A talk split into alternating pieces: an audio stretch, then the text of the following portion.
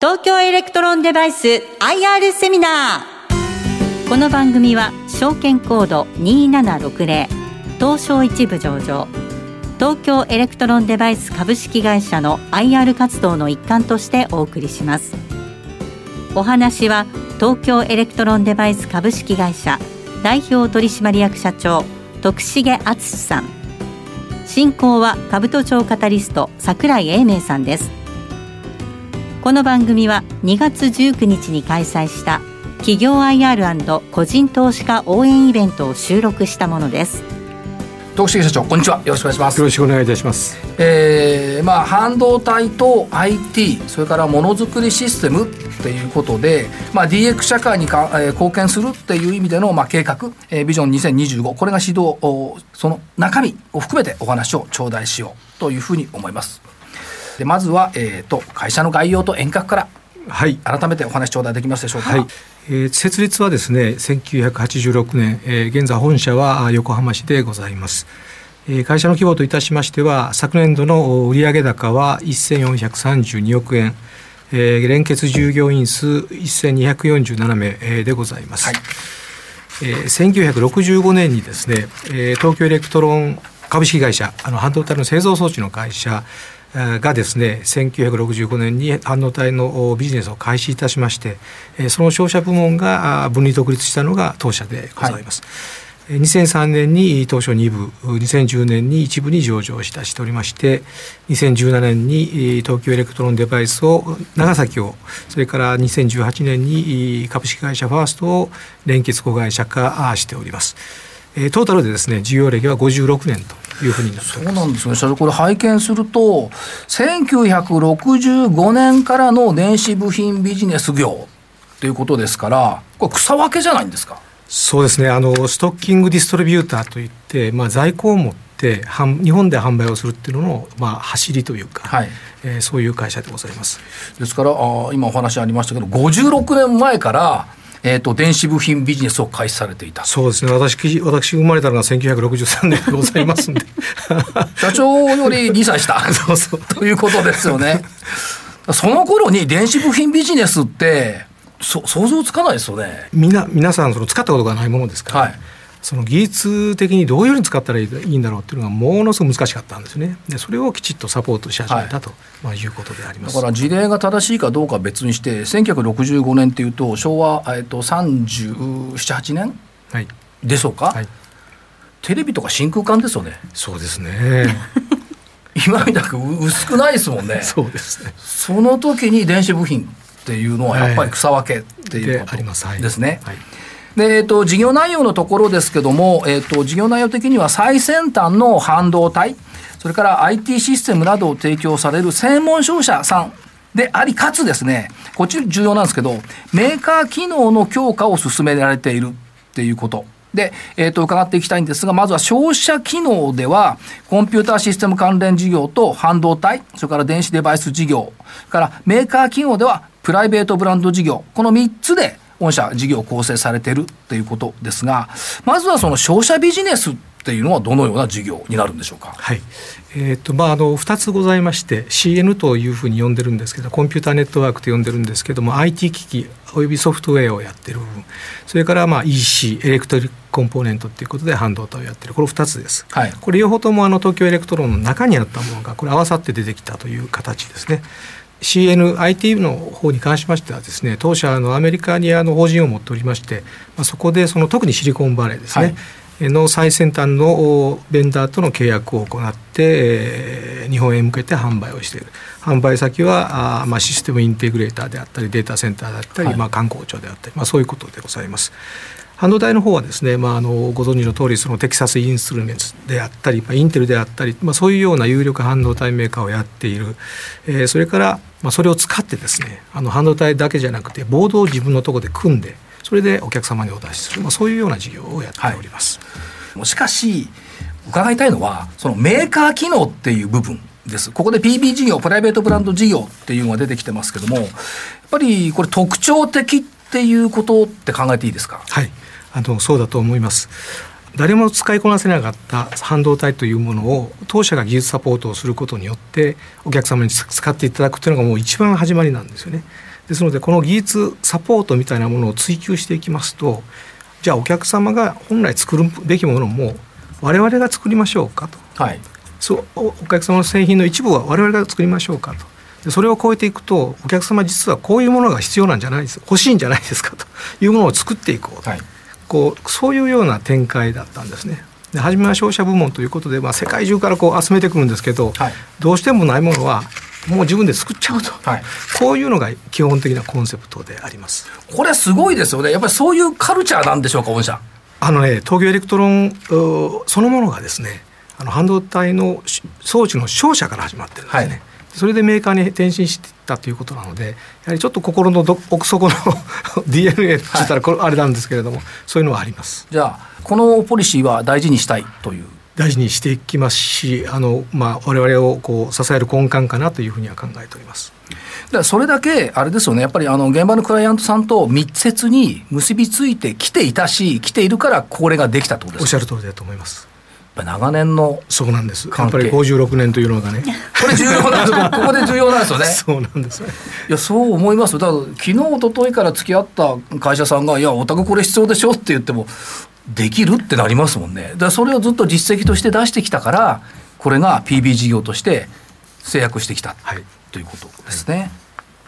さて、えっ、ー、と、事業セグメント別の売上高比率を見ていきますと、えー、今お話にありました CN 事業が17%、EC 事業が83%、その EC 事業のであって、うち PB 事業が6%。セグメント利益でいくと CN 事業が28億円、EC 事業が17億円ということで、セグメント上はこれ PB 事業は EC 事業に含まれている、はいはい、ということですね。投資家さんから結構聞かれることあるんですけども、東京エレクトロンデバイスさんと東京エレクトロンさんとの関係はどう考えたらいいでしょうか？っていう質問をよく受けるんですが。はいあの先ほど申し上げた通りあの母体というのはそうあったんですけれども今現在はですね、えー、株式の保有比率が33.7%で、えーと、我々から見ると筆頭株主30歳80%、はい、東京エレクトロンから見ると持ち分法適用会社ということでですね、まあ、いわゆるその親子関係にはないということですね。はいですので、まあ、独立分離独立をしてあのそれぞれが一つの企業として活動しているというふうにご理解いただければと思います、まあ、双方がそれぞれ独立した一企業同士としての関係ということ。でよく東京エレクトロンさんの販売会社って間違えられることもあるそうですけども違いますよと。これはもう違い全然違いますよと。これはねご理解投資家さんにしていただきたい部分ですね、はい、あの東京エレクトロンも自分のその販路を持ってやっておりますのでで我々がそれを扱うということはやっておりませんですから独立した商社で人的にもビジネス的にも独立をされているっていう認識でよろしいわけですし、はい、今社長からおっしゃっていただいたその親子上場じゃございませんよというところは認識していただきたい、ということですね。はいさてそういう中でですね、えーと市場環境これ多分多くの投資家さんが興味の高いところだと思うんですが、まずは市場環境ということで伺っていきますと、まず CN 事業のところ、IT 市場についてお話を頂戴できますでしょうか？はい、ガートナーの、はい、調査会社調査会社の市場予測でありますけれども、はい、あの前年では6%のプラス成長を予定をしておりましてですね2020年からのあの CAGR 年齢平均成長率もプラス5.1%というふうになっております。ですので、まあ、あの極端ではないですけれども、はい、あの堅調に成長しているということであります。それから、えっと、国内の AI システム市場。そうですね、はい、AI に関しましてはですね、えっと、28.7%ということですね。で当社が、まあ、IT 市場に身を置いておりますけれども、まあ、その中であの特に成長するポイント AI それからあとセキュリティですね。これ両方とも非常に高い成長率を示しておりますので、まあ、そこに活動を特化してやっていって大きな成長成し遂げようとそのように考えております。ここの分野についてはもちろんそのテレワークの需要ですとかあるいはあの人工知能 AI 活用の拡大もあって市場環境はやっぱり当然ながらいいっていうこれはいいですね。はい。ですね。はい、はい。それから、えーと、もう一つですけども EC 事業と密接な関係があると思いますが半導体の市場環境っていうのはどうでしょう？はいえー、とこれもですねあの昨年度はねこれはものすごく伸びまして、はい、約まあ26%ぐらい伸びたんですけれどもであの一息つくかなと思ってたんですけれども今年度もですね10%ぐらいの成長率を予測していると、はい、まあ、そういうふうな形になっております。やはりこのベースの市場環境がいいっていうことなんですね、えー、そういったこともあって、えー、成長するというふうに考えておりますやっぱりその半導体を必要にしている分野、例えば 5G とかクラウドだとか、ああるいはあの自動車、それからその他産業でも半導体の需要を拡大してきている、これは止まらなそうですね、しばらく。そうですね。あの、市場のベースが好調になっているのと、その装置、車に使われている半導体の数量が増えてるっていう、はい、まあ、その2つがこう相乗的にこう加速している要因になっていると思います。やっぱりそれなりの調達のノウハウとか、そういった部分っていうのは長い歴史の中でお持ちって考えていいですか？そうですね、メーカーとのまあいろいろこう長い関係の中で、あの我々の主張をご理解いただくお客様にもあのこういう状況だということを一生懸命お伝えお伝えすると、まあ、その2つを重ね合わせていってできるかなというふうには思っています。はいえー、次に、えー、っと、はい、事業環境というところでお伺いしたいんですけども、えー、まずは業績予想からお話頂戴できますでしょうか？はい。業績のベースになっている当社のその事業環境のその見通しということをここに挙げております。はいえーまあ、コロナに関しては、えー、と沈静化には、まあ、ごご存知の通りあり時間はかかっておりますけれどもやはり将来的な需要を見込んで製造業はいち早くあの指導しておりますと。で米中対立に関しては先ほど言った通りでなかなかこれが融和することはないねとあとはまあデータ通信量っていうのがやっぱりこう、はい、5G 等々あってですねこれ増えますのでそれに対しての IT 投資半導体投資っていうのはプラスになってくると。まあ、大体その通りに進んでいるのかなというふうに考えております。まあ、その結果業績見込みとなっております。えっと、通期の業績見込みということでいきますと、売上高が前期比287億円増の1720億円、経常利益前期比15億円増の62億円、当期純利益前期比20億円増の52億円、ということで、えー、対前年の増減率で見ていきますと、売上で約20%の増加、えー、経常利益で約34%、34の増加になっているという状況ですね。それから、えっ、ー、と、セグメント別の売上高で見ていきますと、CN 事業で238億円、えー、EC 事業1482億円という計画ということです。あと、 TED長崎。はい移転に伴う特別利益もありましたと、はい、さて好業績が期待できるっていうことですけどもこの通期の計画って過去と比べるとどうなんですか？そうですね。あの10月10月かな？10月にその中間決算をやった時の数値から変更はしておりません。はい第三四半期のですねあの決算のまあ進捗に関しましてはですね、はい、70%から75%ぐらい、えー、ということで進んでおりますので、えー、第三四半期まではですね、はい、あの予定通りというふうに考えております。でその今期見通しそのものが設立以来のレコードを目指しているっていうことはこれ過去最高っていう理解でよろしいんでしょうか？過去最高ですね。はい。過去最高なんですですねということと、あと、御社の、どうでしょう、業績面、決算面っていうのは、四半期ごとで分けると、周期性はやっぱり第4四半期が結構高かった分厚い、分厚いです。はい、はい、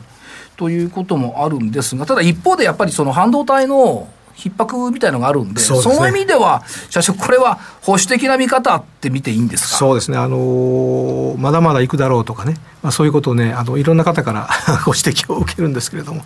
納期の変化というのはですね、はい、もう本当に急に起こる、起こり得ることでありますので、あのできる限りその間違った情報をあの株主の皆様にお伝えするのはちょっとよくな、はい、よろしくないだろうということでできるだけこう正確を期して、はい、あの対応をしております。あのマーケットのことも考えていただいてありがとうございます。とんでもないです。ちょっとね先走りしちゃいますからね、マーケット時々ね。そういうふうに考えていただける経営者の方がいいね、っていうことですよね。さて、えー、将来の成長への取り組みということで、えー、中期経営計画ビジョン。これ社長2025ですか？2025どどういう2025 2025はい。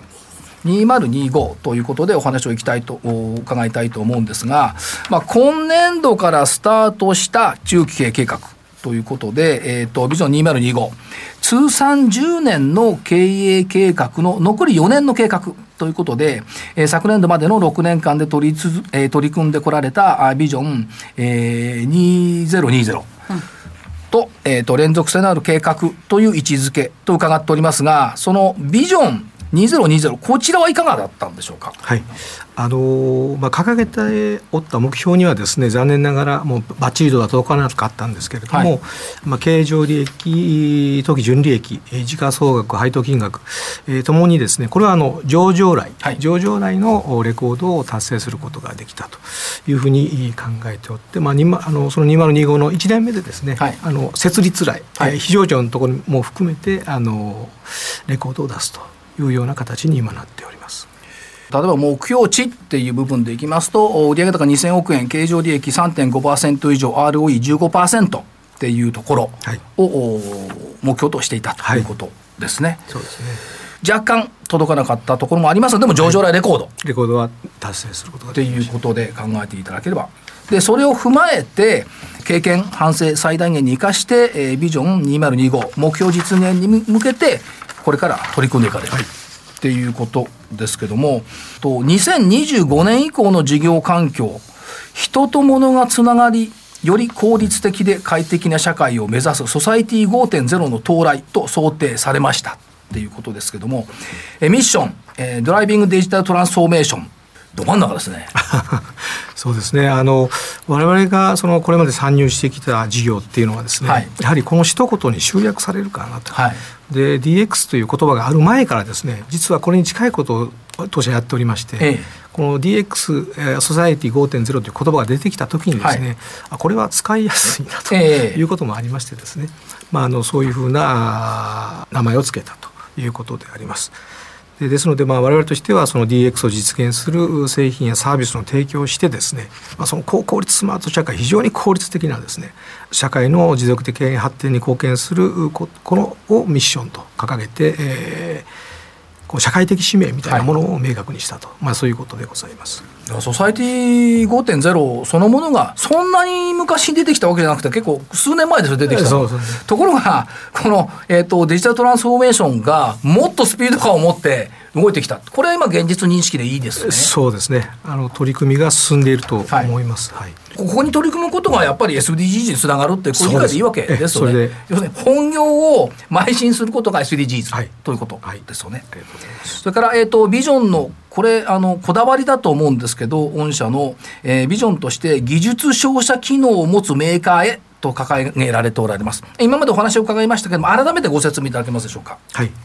えっ、ー、とこの技術照射機能を持つメーカーへというのも根源的なところはですね、まあこれまでの経験を生かしてその利益の質を変えていこうと。まあつまり他社の製品を売って利益をゲインするというやり方もあるんですけれども、いろんなリスクがそこにはつきまとめますので。自分自社の製品をベースにその利益を稼いでいこう、まあ、そういったような利益の質の転換を狙うというふうに考えています。あのメーカー機能はあってただメーカー機能を持つ技術商社ということでこれまでやってきたわけなんですけれども、まあ、これをひっくり返してですね、はい、あの技術商社機能を持つメーカーへというふうに進化していきたいというふうに思います。で商社機能の方もですね製品販売だけじゃなくてですねこのデータビジネスサービスビジネスストックビジネス、まあ、そこら辺を利益源泉に移せるビジネスモデルに変えていきたいとそれからあとメーカーとして目指す形としてはこうデータサイエンス画像処理ロボティクスを駆使したものを作っていくものづくりシステムメーカーを目指していこう。でもう一つは設計量産サービス。お客様がこういうものを作れということがあればこれを対応していくと、まあ、こういうようなビジネスを持っていきたいなというふうには思っております。やっぱりその公衆益化っていうキーワードも入ってきてますし、はい、それからその先ほど今社長おっしゃいましたメーカーとして目指す姿データサイエンス画像処理ロボティックスを駆使したものづくりシステムメーカーっていうこれ言葉そのものが今の世の中の未来像を表していてとてもアトラクティブというか魅力的な言葉ですよね。ありがとうございます。だからそこにやっぱり向かっていって技術照射機能を持つメーカーへっていうのを目指していくよと、はい、いうことですね。それから、えーと、財務のところでのキーワードは増収増益による持続的成長を目指すということですけども、えー、具体的な財務モデルとしては、えー、売上高2000億円プラスマイナス10%、えー、経常利益率 5%ROE15% というのを計画されてます。これ達成に向けてはどんな感じで見たらよろしいでしょうか？まず利益へのこだわりっていうのはものすごく持ちたいなと思っておりましてね、はい、増収増益をですね社内ではね増益増収って言ってるんですよ。益が先だ益先、はい、だからその増益率の方が増収率を超えた形で成長していこうぜと、まあ、そういうようなのがまあ社内であの共通認識としてあります。今のところはオンラインで進んでるかなと、まあ、そういうふうに考えております。えっ、ー、と成長戦略についてお話しいただけますか？はい。えっ、ー、とまずあの基本方針としましてはですね、成長市場に対して最先端製品をとサービスを提供することによって利益を成長していこうと。ただその持続的に安定的に成長していかなくちゃいけないのでその事業をこの3事業にあの多様化をしてやっていこうとこの2つであります。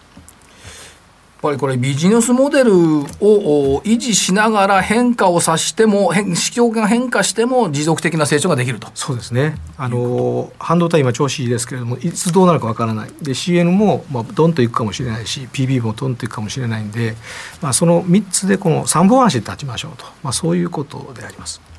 だからあいろんなことをやりながら持続的成長を目指すよ、はい、っていうことですよね、はい、各事業の取り組みについてはこれいかがでしょうか？まずはその CN 事業のところからですね。そうですね、えー、っと CN 事業はですね、まあ、このシリコンバレーにあの会社を出しておりますのでそこであの最先端技術を取り込んで、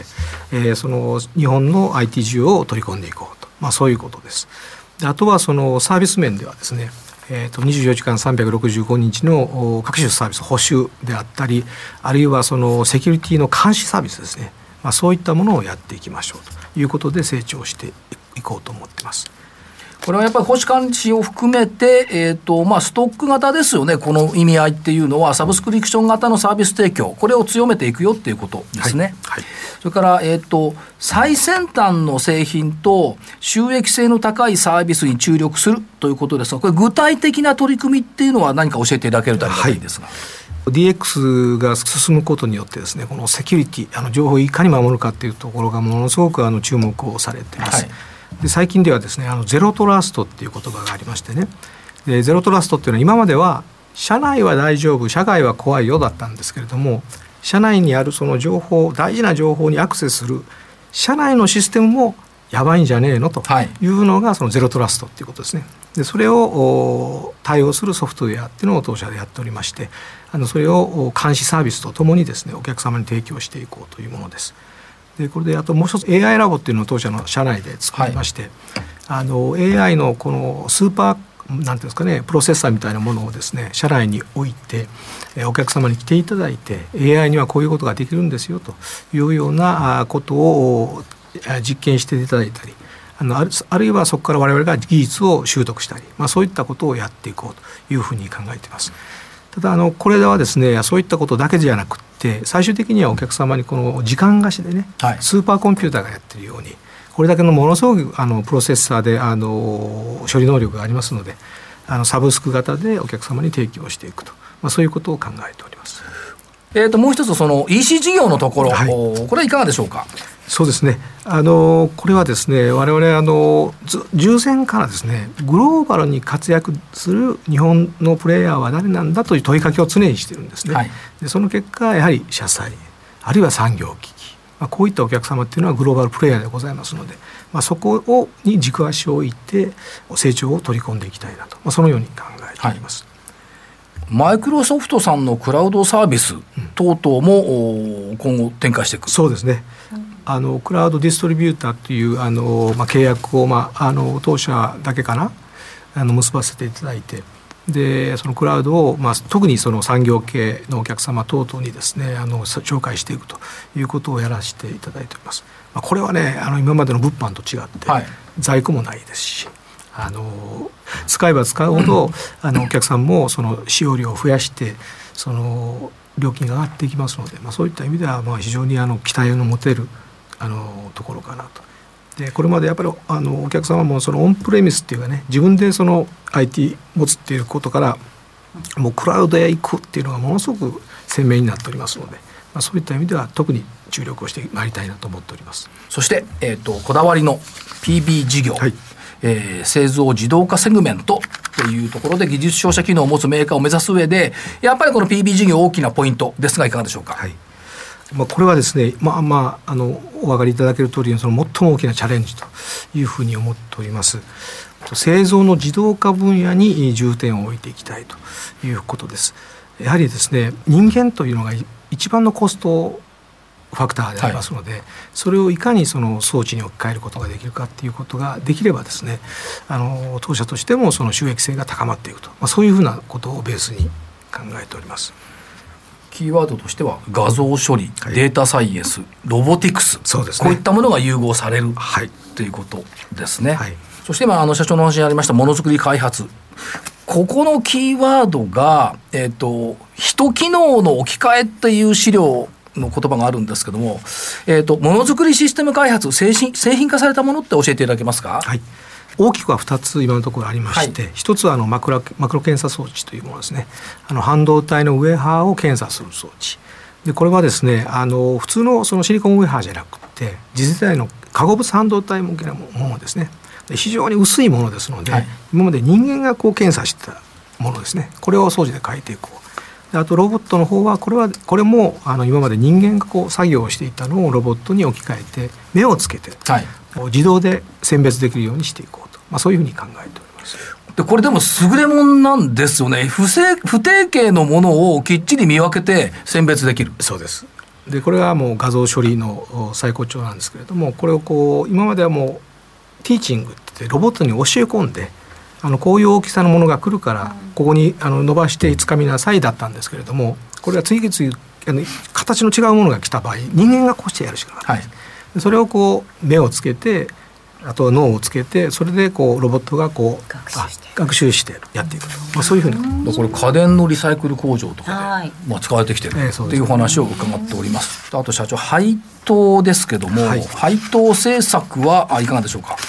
はい、安定的継続的な利益還元と収益性向上を目的として、まあ、メーカー機能をこう拡充するために研究開発や設備投資をバランスよく実施するためにあの配当最高の目安を40%とさせていただいております。はい、これあの社長ちなみに、えーと、2021年3月期の年間配当額が